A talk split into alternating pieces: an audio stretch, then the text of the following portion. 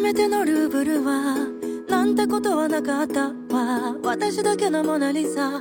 もうとっくに出会ってたから。初めてあなたを見た。あの日動き出した車。止められない喪失の予感。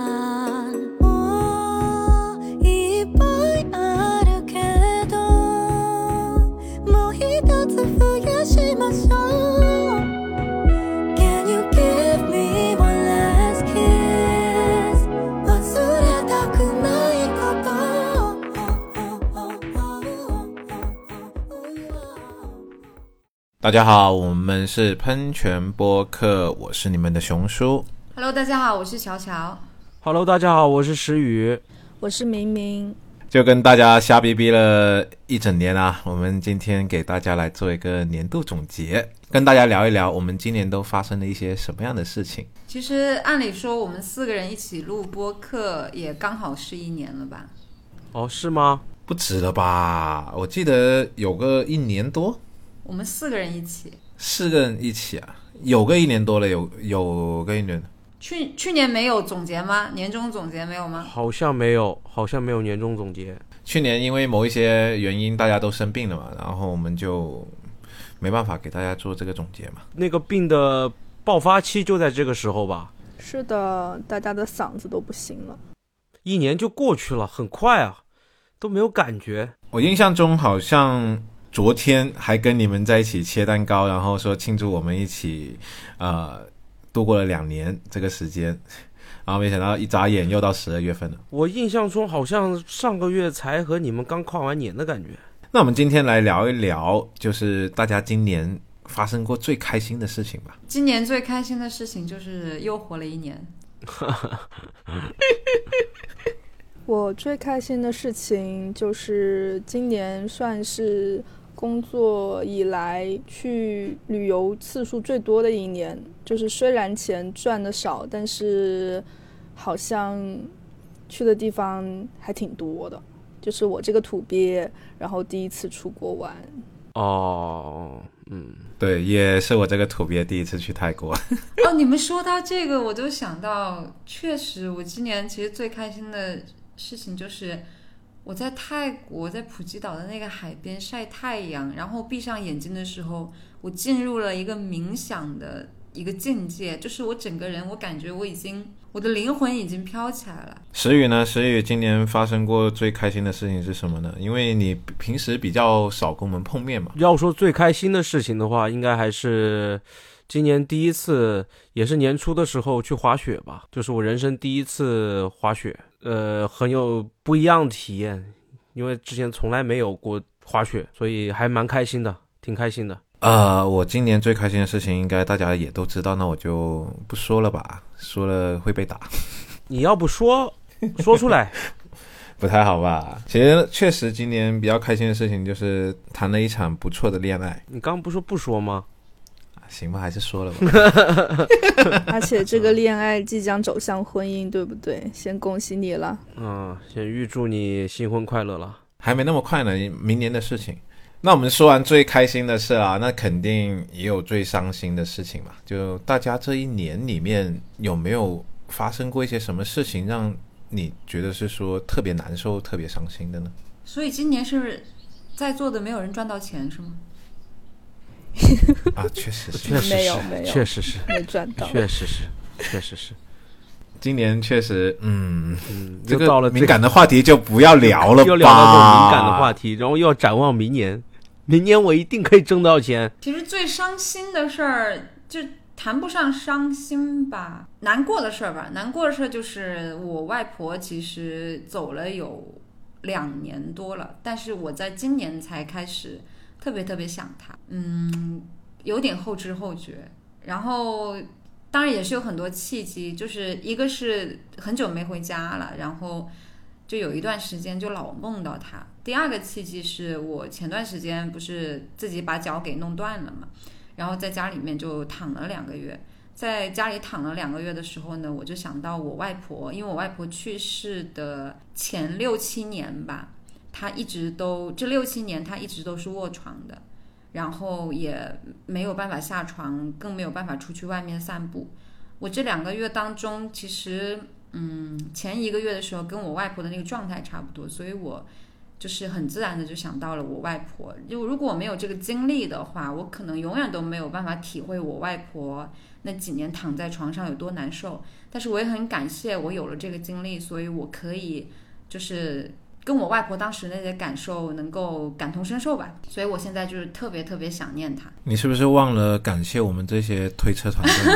哦，对对对对对，就是呃，腿断了两个月嘛，还好，就是当时明明跟阿 Ken 都在工作室里面，所以其实生活上的一些东西都是他们照顾我的。但我当时也是在想，如果说我在年纪再大一点，我身边没有朋友，然后我还没有钱。然后我还孤寡一个人的话，如果出现了这种问题的话，我真的不知道该怎么办好。确实，一个人在生病啊，或者说发生什么意外的时候，是最脆弱的。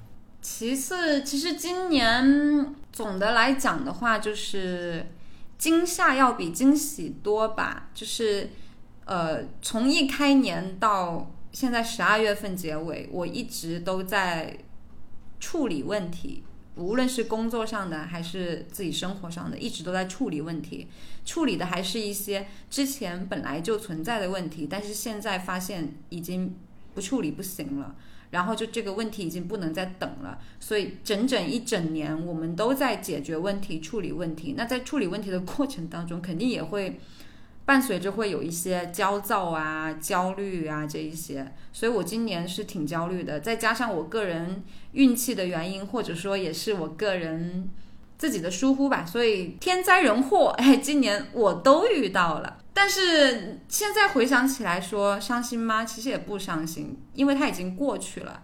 然后包括是我的脚断了两个月的时候，其实刚开始的时候我都没有觉得不开心。到了第二个月的时候，因为我太久没有健身了，然后我的这个内分泌可能有点失调了，然后我有我有点崩溃，我有点破防了两次，但是我都是偷偷的破防的，就是 有没有跟身边的人讲？但现在这个事情过去了，就觉得也都还好吧。而且现在甚至回想起来会觉得，哎，这个经历其实还蛮有意思的。我一直觉得老天让你经历这些东西，一定有它的道理。那你在？不断的处理之前遗留下来的问题之后，就是现在你已经算是处理完了吧？会有一种升级的感觉吗？就是可能这个问题已经不会再是问题了。以前就像是什么呢？以前就像是这里有问题，我先拿个什么东西把它盖住，我先不看它，我还可以投机取巧，我还可以或者说有个什么机遇让我能够哎逃过一劫或者怎么样。但是今年我发现不行了，我觉得今年是我真正去。把这个掩盖住的东西把它揭开，看到最真实自己的能力是在哪里。以前还自己还骗自己，觉得自己很有能力或者怎么样，觉得这个东西可以搞定或者怎么样。现在我发现不是这样子的。我现在要开始正视自己的能力和自己能做的事情。其实也可以说，我现在应该更能看清楚自己吧。我觉得今年除了我以外，我觉得大部分人应该都会有这种感受吧。嗯，尤其是经过了前面三年，大家都在沉浸嘛，就是而且当时也有很多事情，然后也一直压到现在，然后等到今年才开始去处理，就会发现说，嗯，感觉今年从头到尾都一直在处理麻烦，在解决问题。对，因为前两年对于我个人来讲的话，前两年的话，其实我算是小小的坐了一波顺风车。然后还挺顺的，顺的有点太顺了。然后今年的话，就必须得压被压下来，压制下来。你要面对这个问题，你要改的东西要改，要做的东西你必须得做，你不能视而不见了。然后在其他人的话，我看在眼里的是什么呢？就是可能前两年咱们因为口罩的原因，对吧？大家可能会觉得哦，我这个工作搁置了或者怎么样也没所谓啊，反正大家都搁置了。如果啊，我现在混的不好也没所谓啊，反正大家现在都不好。但是口罩结束之后，大家就要面对事实了，就是你会发现，其实不是口罩的原因，可能真的是你自己有些问题。嗯，是的，尤其是今年特别明显，就是会认识到自己真的有很多短板，有很多过去以为是别人的问题，其实并不是别人的问题，而是很多人告诉我同一件事情，我视而不见的问题。所以今年其实我是很焦虑的，然后还带有一些挫败感。但是在这个焦虑和挫败之后，你当你去勇敢的面对问题之后，你会发现其实你还是你有在重生。我觉得明年如果今年能够正视自己问题的人的话，明年的话，我觉得会越来越好。那明明跟石宇呢，今年有没有一些什么比较伤心的事情是我们不知道的？伤心的事情可太多了，就比如说到年尾，然后突然之间就失业了，然后确实是跟大环境有关系。其次呢，也是因为自己，就像乔乔说的，过去一些不正式的问题，到最后还是你要去重新去解决它。就比如说。我一直是做插画师的工作，我一直逃避做设计，然后这个问题在我打工这么多年反反复复出现，我都一直在逃避，然后最后我就不逃避了，我就直接干脆我不打工了，我以后都不打工了，我要出来做自己的事情了。就是我既然自己有技术在身的话，我为什么要害怕没有人需要我呢？而是要依附在别人的指导下，然后让自己做不喜欢的事情。最伤心的事情也算是变成了最开心的事情吧。最开心的就是突破自己，勇敢的走出这一步。然后往后的话，只为自己工作，为自己负责。我其实没有太多伤心的事情啊。那我，但是我觉得听到乔乔刚刚讲的，呃，确实让人很很有反思的。伤心的事情，基本上我都不太记得，所以我现在想不起来。就是石只有石宇这种性格，才能跟刚交的女朋友谈那么长时间，你知道吗？有点在意健忘。对他能谈那么长的时间，不是没有道理的。对，就是如果说大家好奇石宇那一个交往了。五年的女朋友的故事的话呢，可以去听一下我们的私密播客。其实我今年倒是没有遇到些什么伤心的事情，但是有一件事情让我感触很大，就是我一个表弟吧，年纪轻轻的就自杀了，然后是因为抑郁症这件事情走的。这件事情对我来说是挺震撼的，因为。我今年回家的次数还挺多的，但是我每一次回家的时候，我都没有说注意到他有这样的情况，我也没有去关心过他。如果说我早一点知道的话，我可以跟他聊一聊，然后可能我有跟他聊过的话，有跟他谈过心，他可能就不会选择这么一条路。我有把这一部分的责任给揽到自己身上去了，这件事情让我心情也低落了好几天。我在这里也想跟大家说一下，就是如果说遇到一些什么事情的话，还是尽量的跟身边的朋友聊一聊，或者说实在没有朋友可以聊这件事情了，其实咱们国家呢也有一些救助热线，大家也可以打电话过去。其实百度的能收得到啊，就是一些啊防自杀的一些热线啊，咱们打过去跟对方聊一聊，可能你的心情也会好一点，而且你这个冲动的想法呢也会压制下来。那你们今年有没有做过一些什么你们觉得最让你们自豪，然后最让你们觉得有成就感的事情啊？有，但是不能在节目里说。对，我看一下有没有机会在私密播客里面透露给你们吧。就这个爆炸性的新闻，就私密的，真的不能在这里说。哦。所以大家想听的话呢，可以关注一下我们的私密播客。其实私密播客里面真的有太多太多你们在公播里面听不到的秘密了。那除了这一件不能说的事情以外，还有没有一些比较有成就感的事？我觉得我断了三处骨头，然后还能在一个岛上挨两天再去医院，我觉得这是挺牛逼的。老实讲，我觉得你是真的牛批。换位思考一下，如果说当时是我骨折了三处的话，我估计我要连夜坐快艇回珠海，我不可能在那个岛上面待的。我简单的跟大家讲一下，这个到底是发生了什么事儿。当时呢，是我熊叔、熊叔的女朋友和明明，我们四个人去到广东的某一个小岛上面，那个风景特别好啊。我们去到那个岛上面观光旅游，然后呢，当天晚上。我们就觉得这个风很舒服，因为天气还是挺热的，我们觉得风很舒服，我们就想在这个海边坐一会儿，吹吹风，看看月亮，感觉挺浪漫的，是吧？然后呢，在看月亮的时候呢，我们就在商量，等下回酒店的时候呢，买点什么酒喝。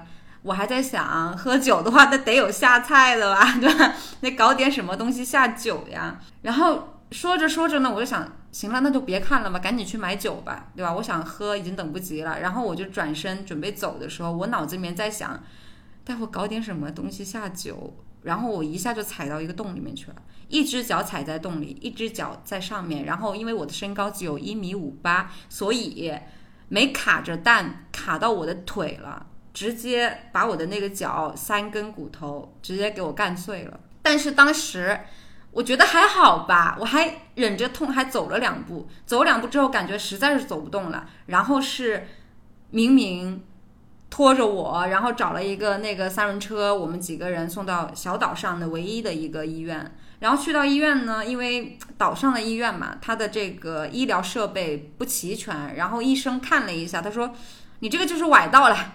你回去用冰敷一下吧，然后就把我们打发走了。然后我就觉得应该没什么太大的事儿。当天晚上虽然剧痛啊，但是我觉得应该事儿不大。然后呢，还是在岛上挨了两天。虽然我没出门，因为我想的是不可能因为我一个人摔了一跤，大家的行程都取消了，对吧？因为我们说好了要去那个岛上看日出，因为那个岛上的日出真的巨美。我又不想说因为我一个人摔到了，然后他们。又取消了这个行程，所以我就一直在岛上忍了两天，然后回到深圳之后，把片一拍，医生说你这个腿，这个骨头断了。是这样才知道骨头断了，然后一个礼拜之后再去拍那个核磁共振，才发现是断了三个地方，不止一个地方。所以这个这个地方我要提醒一下大家，如果大家扭到了脚，一定要去拍核磁共振，因为如果你只是拍那个 CT 的话。它是看不清楚，因为它只有一个面儿，它是看不到你整个脚的状态的，所以你的脚包括你的韧带可能撕裂了，有地方断了，它可能看不到，所以一定要去拍核磁共振。所以具体情况就是这个样子，然后我就接着紧接着我就在家里面躺了两个多月。嗯，然后我们也推了两个多月的车。是的，他们推着我的轮椅，他们推着我的轮椅上山下海。我们连羽毛球都去打了，就差点进军残奥会。就现在想起来，其实挺好玩的。因为当时我也有误判，因为我是习惯性崴脚的人。当时那个情况呢，我判断也只是崴到脚而已，就是有点肿，应该过个一两天就好了。然后去到医院拍了片以后呢，我也是一脸懵啊。这崴个脚都能崴到骨折，这也太脆皮了吧！这是你人生之中第一次骨折吗？对对对，第一次骨折。我不知道骨折会这么痛，我的妈呀！然后也是因为这个经历，就是因为我外婆在临终之前的几年，她有摔过两次，然后两次都骨折了。所以我在我有时候我在想，天哪！我只是摔到脚这么痛，我外婆两次都骨折，她得多痛啊！但是她可能很痛很痛，但是她都没有办法，就是告诉我们她有多痛，因为她可能不想要带来太多的麻烦嘛。今年就是有另外一个问题啊，有没有发现自己对生老病死这一个话题会有更加深刻的看法？非常有。我的车莫名其妙的下了一天晚上的雨，我的车就被泡了嘛，然后再加上我的腿 断了嘛，就是这两件事情其实很发生在一起了，这两件事情发生在一起了，对我的冲击就是我觉得，如果我没有一个健康的身体的话，我赚再多钱有什么用？如果天灾来了，我住再好的房子，开再好的车，它照样要带走。就是你在大自然的面前的话。你一文不值，你在没有健康的前提之下，你也是一文不值。所以我以后会把自己的健康放在首位吧。我以前是一个，比如说我工作，我可能会熬到很晚。我刚开始做项目的前一两个月，甚至大半年，我每天晚上可能都要熬到三四点。我现在就放过自己了。我今年做的比较有成就的一件事情就是瘦下来了快五十斤吧，从年头到现在。因为今年年头的时候，我照镜子，然后发现太胖了，然后之前买的那些衣服呢也穿不下，就对我打击挺严重的。然后我个人也觉得说，嗯，再这样胖下去也不是办法，还是得再继续瘦下来。然后就自己也定了个计划，也请了私教，然后今年也算是成功瘦身了吧，比较有成就，又再瘦了五十斤。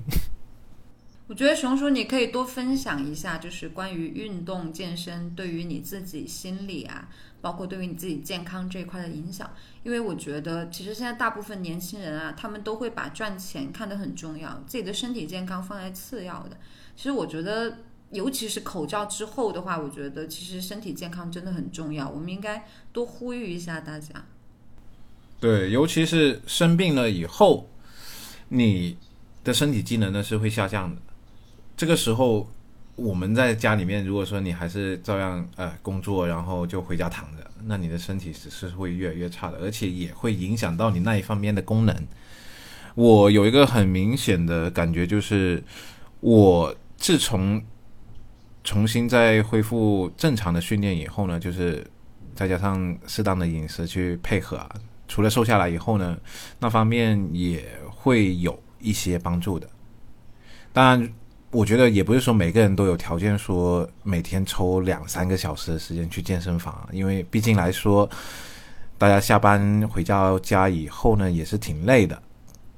你们如果说想在家里面呢去做一些啊运动，也不是不行，也是可以的。其实我们刚好也有一套课程是讲到，就是说居家促考的，他就会教你如何在家里面无器械，然后。通过自身的重量，然后去锻炼，然后也会从初阶到高阶，这样慢慢的去教你，也会跟你讲解这些运动的概念，包括说为什么要这么去做。我觉得这是对入门小白来说的话，是一个挺不错的一个课程，让你越练越帅，越练越硬邦邦。对，而且呢，其实还有一个功效，就是那一套课程，我我自己也有跟着练了。练完以后呢，确实对健身啊，然后包括说平时的那个状态啊，好太多了。石宇也有健身的习惯吗？有啊，有有健身习惯。就你会很明显的感觉得出来，就是你练完腿以后，是不是感觉会特别的状态好一点？首先我先讲一下，我感觉练完腿之后，人的精神都会好很多，这是。练其他部位达不到的一个效果，但是很神奇，我说不出来为什么，我说不出来为什么，就是你可能睡眠都会好一点，练完腿之后，对我来说是这样的。因为本身我们练腿的话，其实它是一个属于有负重的训练嘛，而且又是一个大肌群的训练，而且它又能让你下半身达到一个血液循环，所以说对那一方面的话也是会有好处的。但很多人他们其实不知道怎么练，瞎练就很容易受伤。其实我还是建议说，大家有条件呢，去请个私教带一带；实在没条件的话，其实买套初稿课程，在家里面自己也是可以练得到位的，而且效果也不会比那些私教课差太多。因为我们出这套课程的啊老师呢，也本身就是一个很专业的私人教练。所以说他在课程的初期也会跟你讲解为什么我们要去这么做，包括说，啊，训练完以后的饮食搭配啊，我们在课程里面也会有讲到的。啊，我讲一下我今年觉得比较有成就感的事情吧。其实我想延续一下乔乔刚刚讲的，就是，呃，我感觉从今年开始，我才知道，嗯，应该怎么去做律师。就是我想说什么呢？今年这一段时间，我感觉我自己，呃，经历了这些案子之后，我开始反思自己。我感觉我之前前几年做的这些事情，都达不到一个律师的标准。等我想想啊，就举个例子啊，之前我比如说做一个案子，我很仓促，也不知道从什么时候开始，从何处开始。那现在今年呢？呃，跟合作的这些小伙伴多了之后呢，嗯，呃，学到了他们身上一些经验吧，啊，然后再转化成自己的一些经验，慢慢慢慢的知道了啊，这个我这个材料应该怎么写才能够呃有更好的作用啊，然后这些证据应该怎么看才能抓住痛点，反正总结起来就是总结一点，我今年做律师的经验才在不断的才才算是积累到了一部分吧。所以你之前都是混子，我也不说混子，就是我用自己的理解去做一个案子。当然之前运气挺好的，我只能这样讲。也没有辜负你那些当事人，我没有辜负那些当事人，我我主要是靠自己的认真吧，对当事人负责吧。要有可能有些对我来说，有些事情太负责任了，啊，有些人就是像我之前同事劝我不要太负责任，就赢得当事人信任是靠责任心吧。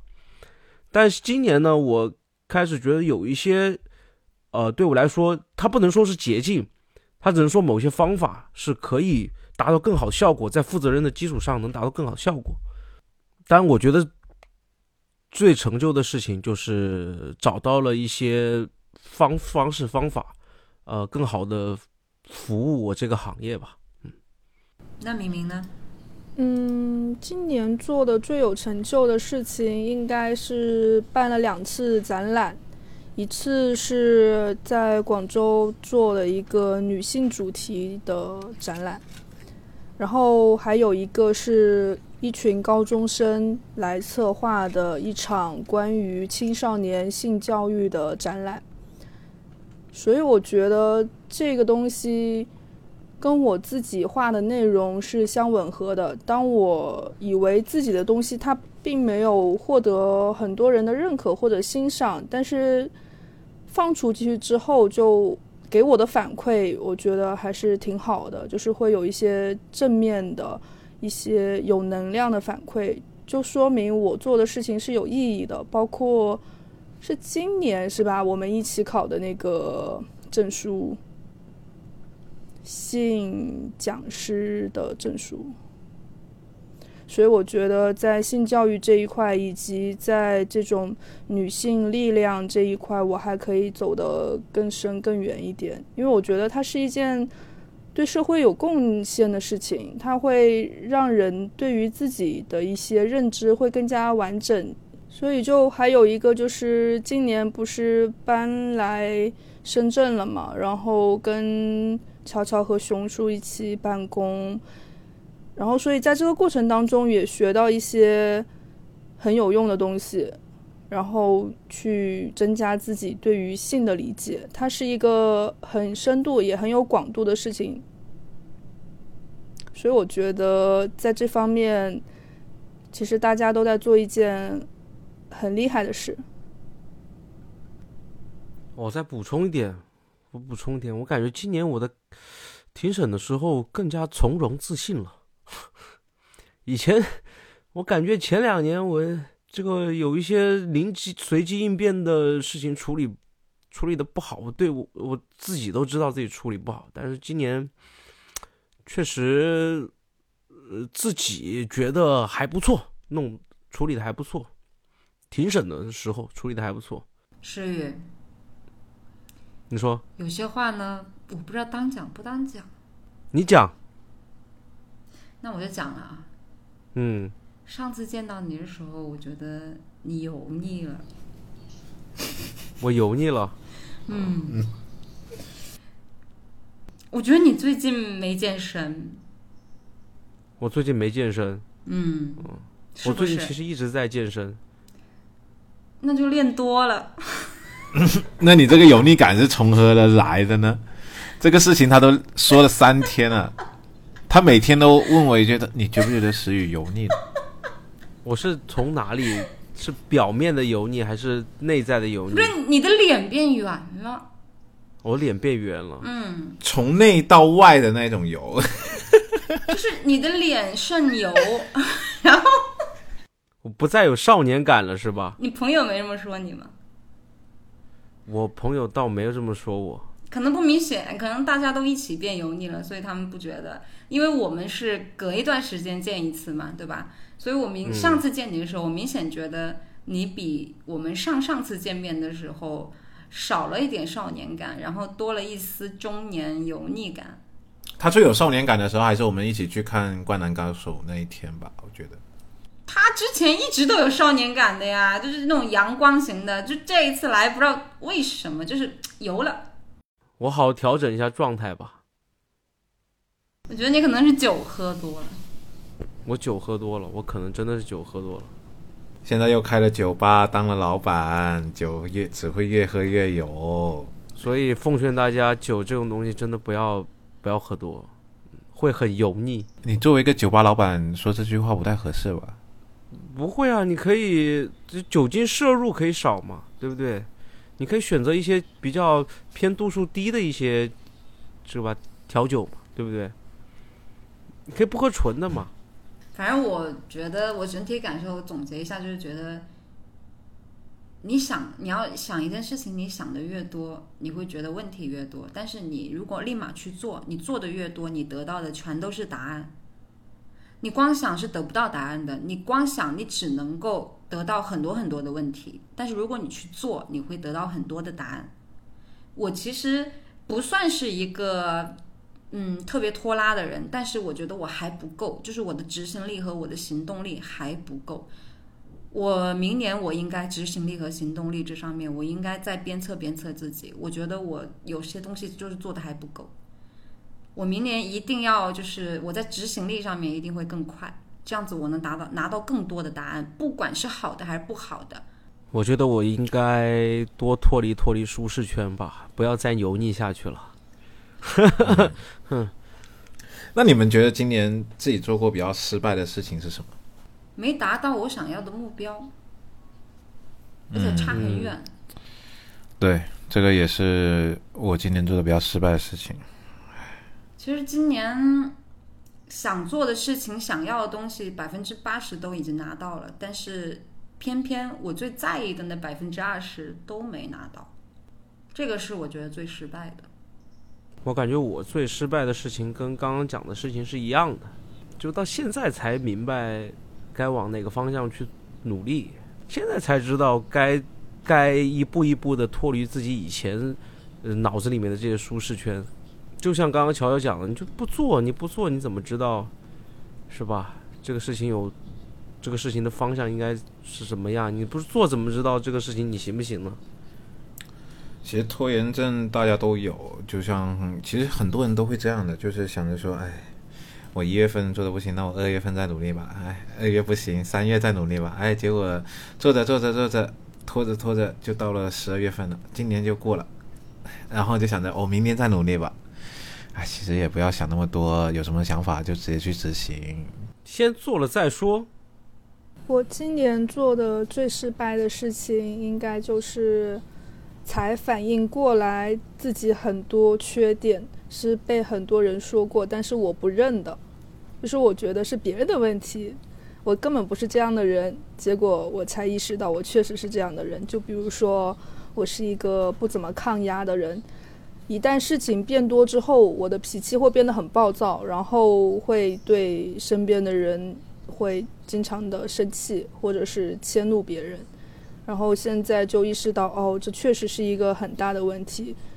然后过去我只是跟别人吵架，但是不会去修复关系。但是今年的话，我会稍微的去在吵架之后去沟通这件事情。所以就是我感觉，尤其是这两年才发现自己就。是才发现自己才开始去深挖自己的内心，深挖自己到底是怎么样一个人。虽然我现在还没找到答案，但是我觉得在这个年纪去意识到这个问题以后，应该会比往年要来得更加的好。熊叔呢？刚算说了自己最失败的事情吗？嗯，算是吧，因为我跟乔乔的合作算是比较深入一点的，所以说他觉得失败的事情，就是你觉得失败的失败的事情。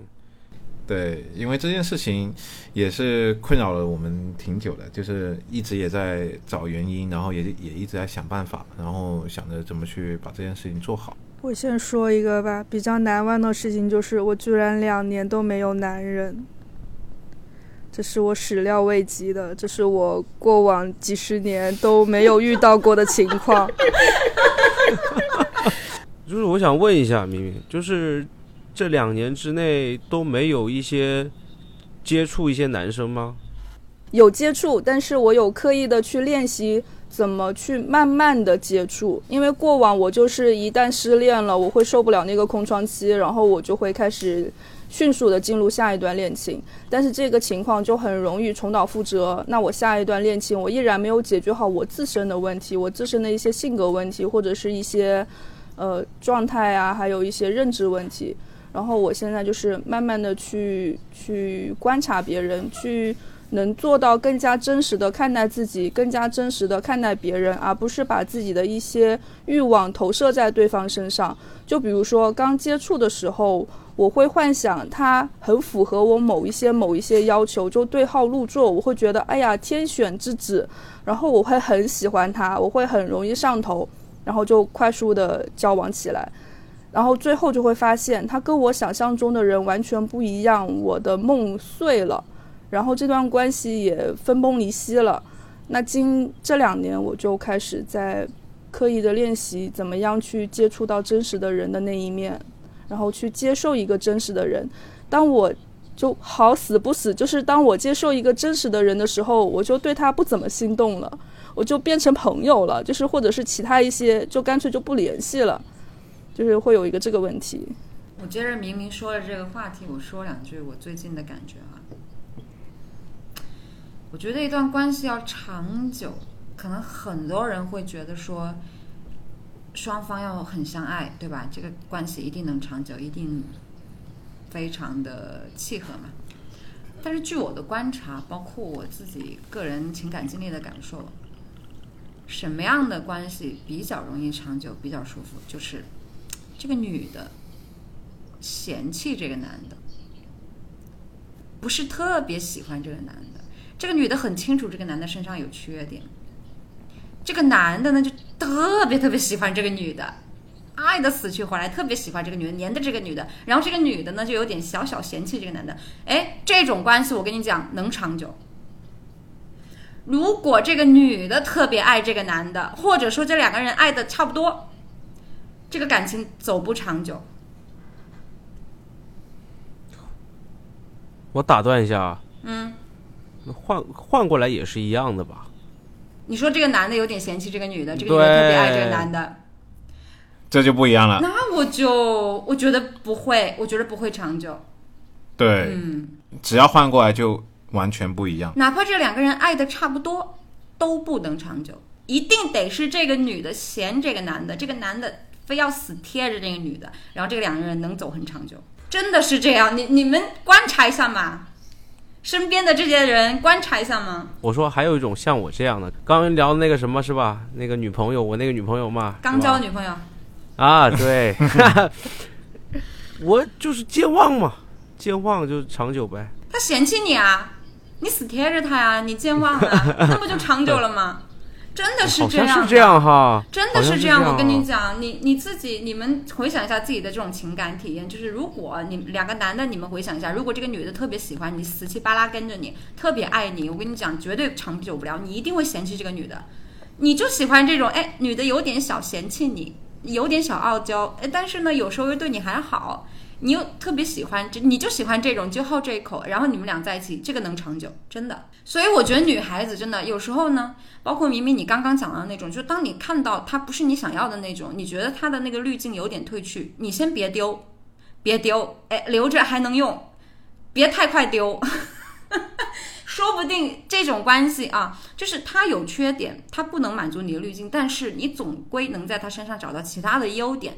再不行，你找点长处，大大的地方，对不对？这这可取可用，留着先别丢。哎，这个男的只要他特别喜欢你，我跟你讲，这种关系虽然你觉得不咸不淡的，但是说不定真的会发展成一段较为长久的关系。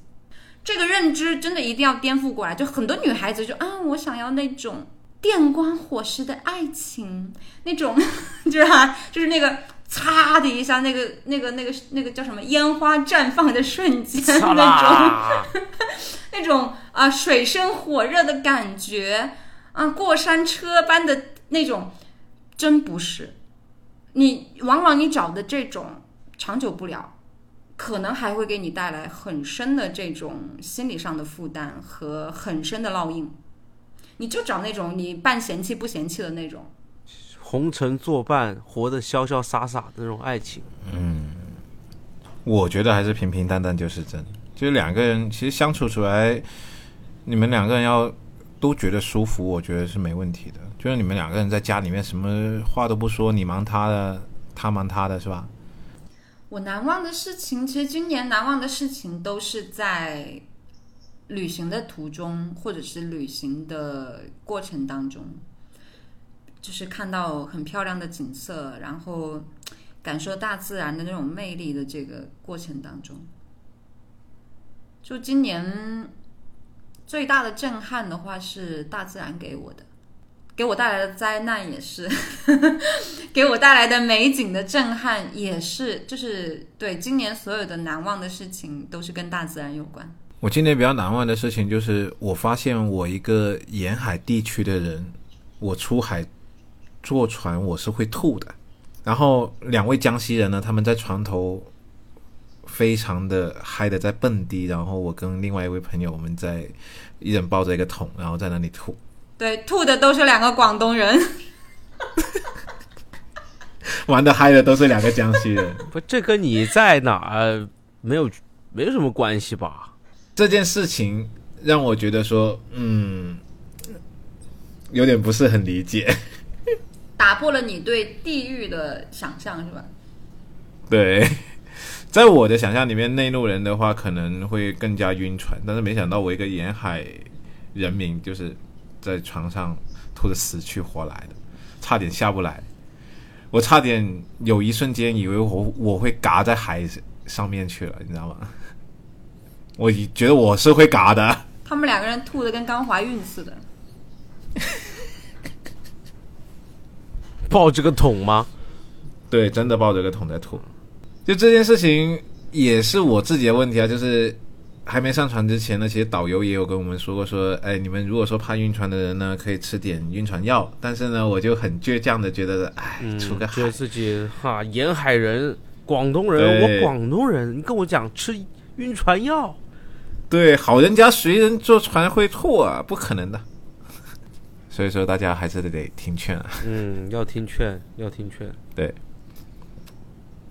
我今年最难忘的事儿，也算是总结吧。感觉今年，呃，自己的身份很多，啊，又是律师，又是跟你们一起做播客，这这个月又合伙开了一家酒吧，然后偶尔还会去去这个剧社，感觉生活挺丰富的，从未有过的这种丰富，而且就是各个方面给我的体验都是不同的。我开始从另外一个方面在总结这个从开始从这个方面总结另外一个方面。嗯，角色的转换让我来说很很不适应，但是又很丰富，其实挺矛盾的。这个感觉，这种矛盾的感觉对我来说挺难忘的。那聊了这么多，大家对于明年的话有什么期望呢？也算是立下一个 flag 吧。我们到了明年的年终总结的时候，我们也可以再拿出来聊一下，就看一下我们有没有完成我们对二四年的期望。好呀，我感觉这个东西可以作为一个我们每年的惯例。我每年的期望都是跟钱有关，所以我就不说了。太俗了，我是一个我就俗知道人啊！我是一个俗人，我觉得，我觉得我有了钱，啊，有了健康，我还能没有啥？我啥都能有了。我先讲一下这个明年的期望啊，我来讲一下。从感情上吧，先讲感情上，确实，明明刚刚说两年，我是四年没有谈过恋爱了，可能四年多了。我想，确实想谈谈恋爱，尝尝恋爱的这种酸臭味，嗯也该轮到我了吧？再找一个刚交的女朋友。刚不刚交的无所谓，主要是重点找一个能大家在一块儿比较合拍开心的吧，合拍开心的。那当然，像乔乔说的，对，确实我就是乔乔说那种比较比较犯贱的人，好，我就希望我我比较喜欢那种确实不太搭理我的人，但是我觉得我要跳脱出这个舒适圈，看有没有转变一下思想。有没有可能？看有没有搭理你的人、是吧？对，有没有搭理我的人？对，看谁这么想不开搭理我，那我就可以去尝试。这是第一个。那么第二个就是，呃，工作上我希望我能找到一个平衡点吧。也是那句话，跳各个各个方向都跳脱舒适圈，去脑子想到的事情，呃，先先想想自己有没有能力，然后如果说可以做的话，就赶紧做。我对明年的期望，嗯，反正算命的跟我说我明年有桃花运，但是事业上面呢，可能会是一个过渡期，就是说过渡期它比较难，但是过完之后呢，它是一个比较好的走向。因为我今年是彻底打算不打工了嘛，要做自己的事情。然后我就做了一个算是比较大的决定吧，就去景德镇做陶瓷。然后这个东西，我觉得目前来讲是比较愉快的在做这件事情的，因为因为画画对我来讲，它是一个已经做了十几二十年的事情了，它对我来讲没有新鲜感，也不算是一个能够。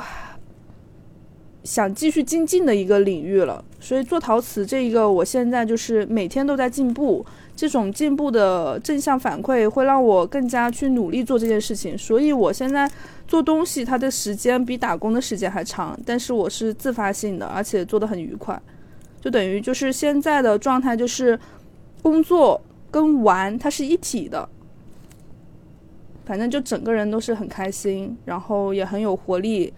各方面就包括运气也也比较好，就经常会有一些比较小的事情可以心想事成，所以就挺期待明年的。对，我要去掉我的油腻感，明年一定要，一定要。你先把包皮割了吧你。你放心，这个我会帮你剪掉的，你你不用结婚不。讲了，我不讲了。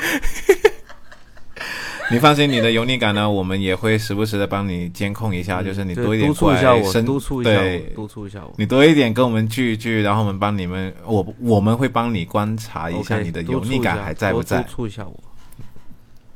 我对明年的期望的话，也是我们大家对明年的期望吧。我希望明年有更多的人能听到我们的节目，然后我也能更用心的去剪好这个节目，然后带给大家。还有呢？这是工作上面的事情嘛。然后明年的话，私人的话，看一下有没有机会再多一个身份。有没有机会再多一个身份？对，你是明年想争取一口气多两个身份吧？啊，呃，再说再说，这个不好说。赶紧把课程练起来，是吧？明年加油，对，再新增一个身份。对，多一个多一重身份。呃，如果说大家对明年有什么期望的话呢，也可以在评论区上面告诉我们。然后等到了明年的十二月份的时候，大家可以再回来看一看有没有完成了你自己对自己的承诺。都展望一下。那其实我们啊，二三年到现在啊，也录了这么多期播客，就是公播也有，私密播客也有。其实大家有没有哪一期节目是最爱的呢？就对于你个人而言，你是最喜欢这一期节目的？那熊叔，你既然提出来这个问题，要不你先说一下？我个人其实比较喜欢的话，还是录了那么多期的电影节目啊，其实我还是比较喜欢的。虽然说有几期录的不是很好，但是我最喜欢的那一期呢，是我的男友是一个皮条客。我最喜欢那一部电影里面的一句台词，就是廖凡说的：“说爱我，假的也行。”其实我们这个，我印象中，我们做电影这类型的播客，是不是我们第一期节目就第一期做电影的节目，我们一个人推荐了一部电影啊？那期节目我印象还挺深的。啊，对，因为我们大家的品味都有点南辕北辙，就是大家喜欢的类型都不一样。每个人都是一个类型，对不对？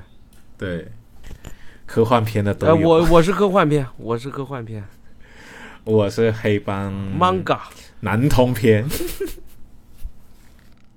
当时我们是第一次聊电影吧，我们的播客，然后在公播里面，当时我们取了一个标题是《五个男人和一个充气娃娃的故事》，就是我们每个人都推荐一个电影吧。然后当时我们是分，本来是我们想录一录做一期的，但是后来发现我们能聊的太多了，然后我们把它分成两期了。然后刚好我们第一次聊电影的时候是在二零二二年的十二月份，到今天我们刚好一年。刚好一年了吗？是的，怎么感觉还是像我节目开始说的，感觉都是昨天的事情？那明明呢？明明喜欢最喜欢哪哪一期节目？我最喜欢的节目是我们最新的上一期的节目，叫做《我与男公关的四次约会》，因为这部电影就是很直面的看到了一个女性在亲密关系中从自卑到一个接纳自己的缺点，以及能够开始享受自己的性愉悦的整个过程。然后我就会觉得，哦，我也有这样一个过程。我因为跟他是有很像的地方，所以当他被演出来的时候，我自己也自愈了。那我最喜欢节目呢，就是这个走后门的那一期私密播客。这个那一期从那期节目开始呢，大家知道了我一个刚刚交往的一个朋友。从那一期节目开始，这个女朋我那个女朋友呢，就频繁的出现在这个私密播客里面。那么其实我对我来说，私密播客，呃，我更能够呃做回我自己吧，嗯，所以这个大家有兴趣的话呢，可以从那一期节目开始听，就是这个走后门的那一期节目。当然，甚至现在连公播都已经就刚刚就这一期，就我们录的这一期节目就已经出现了。我那个刚刚交往的女朋友，对，刚刚交往的女朋友了，都已经到这种其实前两期也出现过。是吗？我很感谢。那我那这样这样说的话，我很感谢那个女朋友啊，让我有这么多话题可以讲。虽然我们未曾谋面，但是他参与了我的人生，至少是在节目里。啊，我希望他不要听到这些节目。嗯，其实公播跟私播我都有很喜欢的节目。我先说私播吧，嗯，我觉得大家聊私密播客的时候会更放开一点，更做自己，而且其实大家也比较喜欢听我们聊一些没羞没臊的话题，然后里面还有很多瓜可以吃，对吧？所以我最喜欢的私播的话，就是我们上一期聊体位的那个私播，因为就在床上演杂技这种事情太有趣了，而且它是趣味性和干货都是非常满的一期节目，所以真的非常推荐大家去听一下我们上一期的这个私密博客。对于公播的话呢，我最喜欢的一期公播可能还是我们上一次聊那个入殓师那一期。因为这部电影我真的看过很多次，而且我也是被这部电影给深深的治愈了一下，所以我对这一期的播客还是挺挺有感触的。所以我觉得以后我们公播也可以多聊一些大家比较感兴趣、比较喜欢的电影，然后私播的话呢，就可以多聊一些大家比较感兴趣的没羞没臊的话题。所以其实大家想要聊什么样的话题的话，其实都可以跟我们留言啊。我们现在能够因为内容的限制啊，我们现在能够留言的平台也不多。一个呢是我们的网易云，网易云里面的有一个播客的这么一个小栏目，然后大家在播客里面搜索我们喷泉播客的名字就可以找到我们了。然后在这个播客里面，大家可以听到我们往期所有的公播的内容，然后可以给我们留言、提意见，或者说啊、留一些你们想要聊的话题。然后呃还有一个留言的渠道呢，就是我们的公众号。公众号的后台也可以留言，包括我们公众号的推文底下都是可以留言，我们都是可以看到的。其实大家多一点跟我们互动的话呢，我们也知道大家的想法，然后跟想听的内容，这样我们也可以做到更好的节目出来给大家去收听。对大家，如果想知道更多的关于我这个刚刚交往的女朋友的细节呢，也可以在各个渠道对我们进行留言。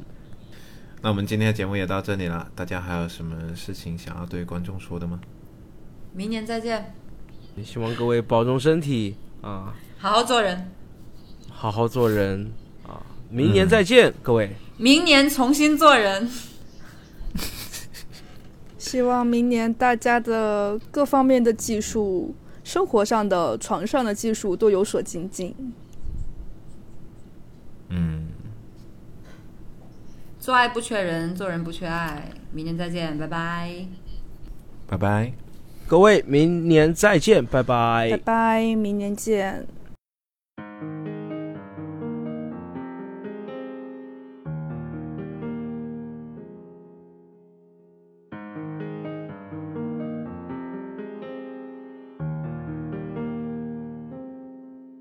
若這一束吊燈傾瀉下來，或者我已不會存在。即使你不愛，亦不需要分开。若這一刻我竟嚴重痴呆，根本不需要被愛，永遠在床上發夢，餘生都不會再悲哀。人總需要勇敢生存，我還是重新許願，例如學會承受失戀。明年今日，別要再失眠，床褥都改變。如果有幸會面，或在同伴新婚的盛宴，惶惑地等待你出現。明年今日未見你一年，谁舍得改变，离开你六十年，但愿能认得出你的子女，临别亦听得到你讲再见。